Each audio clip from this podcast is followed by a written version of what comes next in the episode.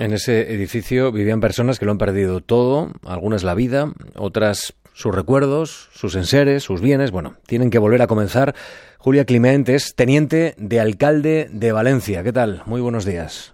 Muy buenos días. Bueno, ustedes en el ayuntamiento han puesto en marcha una oficina. Usted además es la responsable de, esa atención a las víctimas. Una ventanilla única para facilitar los trámites. ¿A cuántas personas ya han atendido, señora Clement? Pues eh, a muchísimas. La verdad es que em, hasta fecha de hoy tenemos cerca de 200 instancias ¿no? registradas con distintas solicitudes por parte de las personas afectadas. ¿Cuánto tiempo se va a tardar en, analizar cada expediente? No, sé si se han planteado algún horizonte temporal para agilizar al máximo ¿no? lo que está ocurriendo. Claro. Eh, nosotros, como, sabéis, las primeras medidas que tomamos fue la creación de ese punto de atención a los afectados, ¿no? porque nos parecía muy importante que tuvieran una ventanilla única, una única unidad administrativa, ¿no? donde se centralice toda la atención de, como digo, todas las necesidades que, que, puedan tener las personas afectadas. En este punto lo que hacemos es estamos recogiendo los datos de todos los afectados, desde su situación, sus circunstancias, necesidades concretas, la ayuda que, que necesitan y que nos van trasladando. Y como digo, tenemos ya cerca de 200 instancias recogidas que en función de, los distintos servicios municipales que son competentes, pues se van tramitando, pero de una manera muy individualizada, porque cada caso es un mundo, Y al final esto requiere de una gestión especializada. Eh, cada necesidad que nos transmiten puede ser desde vivienda hasta atención social, psicosocial, también asesoramiento jurídico, eh, incluso, pues bueno, ahora en este caso, pues las ayudas que la Generalitat ha, sacado, que también son un punto importante, y como digo, se va a atender todo ello por personal especializado que está en ese punto de atención. La alcaldesa eh, siempre nos ha insistido en la importancia de que eh, la burocracia no sea mm, una barrera, ¿no? Y que al final puedan hacer todos los trámites en un único punto y en eso estamos trabajando. Entiendo que son personas que lo han perdido casi todo, ¿no, señora Clement? Efectivamente, son personas que, que han perdido todo. Entonces, en este momento empiezan de cero y como sabéis, eh, lo primero que, hicimos también la misma tarde del incendio fue, por supuesto, realojarlas en, un hotel. Eh, a partir de ahí empezamos a trabajar en la eh, el acondicionamiento y el equipamiento de un edificio de viviendas que son propiedad del ayuntamiento, un edificio de 131 viviendas que, se ha equipado gracias a la ayuda de empresas y de donaciones en un tiempo récord.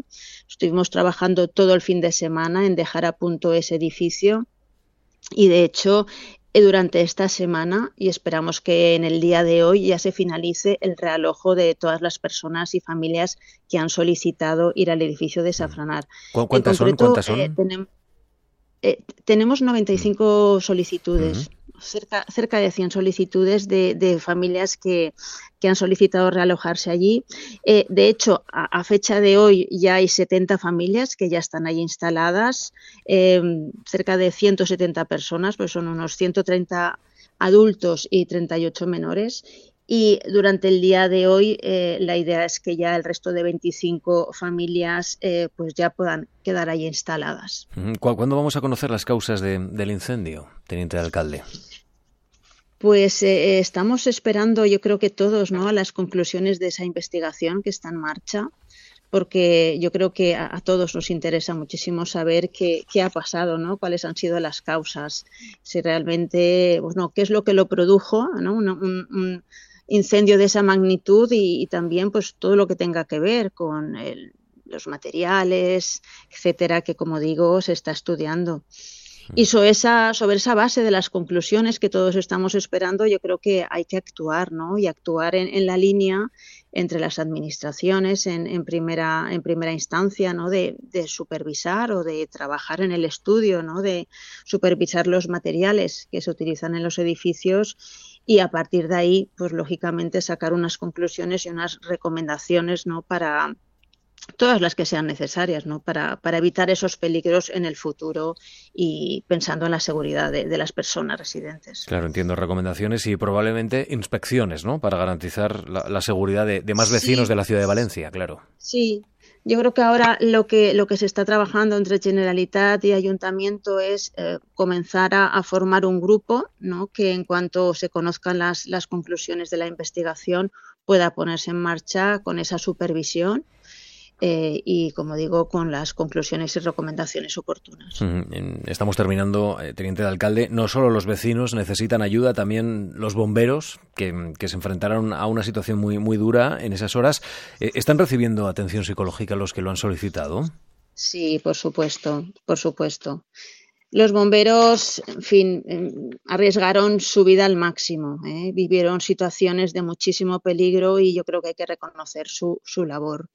Eh, porque ellos lo cuentan, ¿no? Eh, aplicaron el protocolo establecido eh, en estos casos, pero no siempre las cosas funcionan como uno quiere y, lucharon contra un fuego que, como todos vimos, era tan rápido, tan violento, ¿no? Y, tan descontrolado. Un, fuego ex que fue absolutamente extraordinario y no fuera de lo común. Entonces yo creo que lógicamente ellos ahora pues están recibiendo la, asistencia psicosocial que, que requiere porque, bueno, esto es muy difícil de vivir y, también difícil de superar.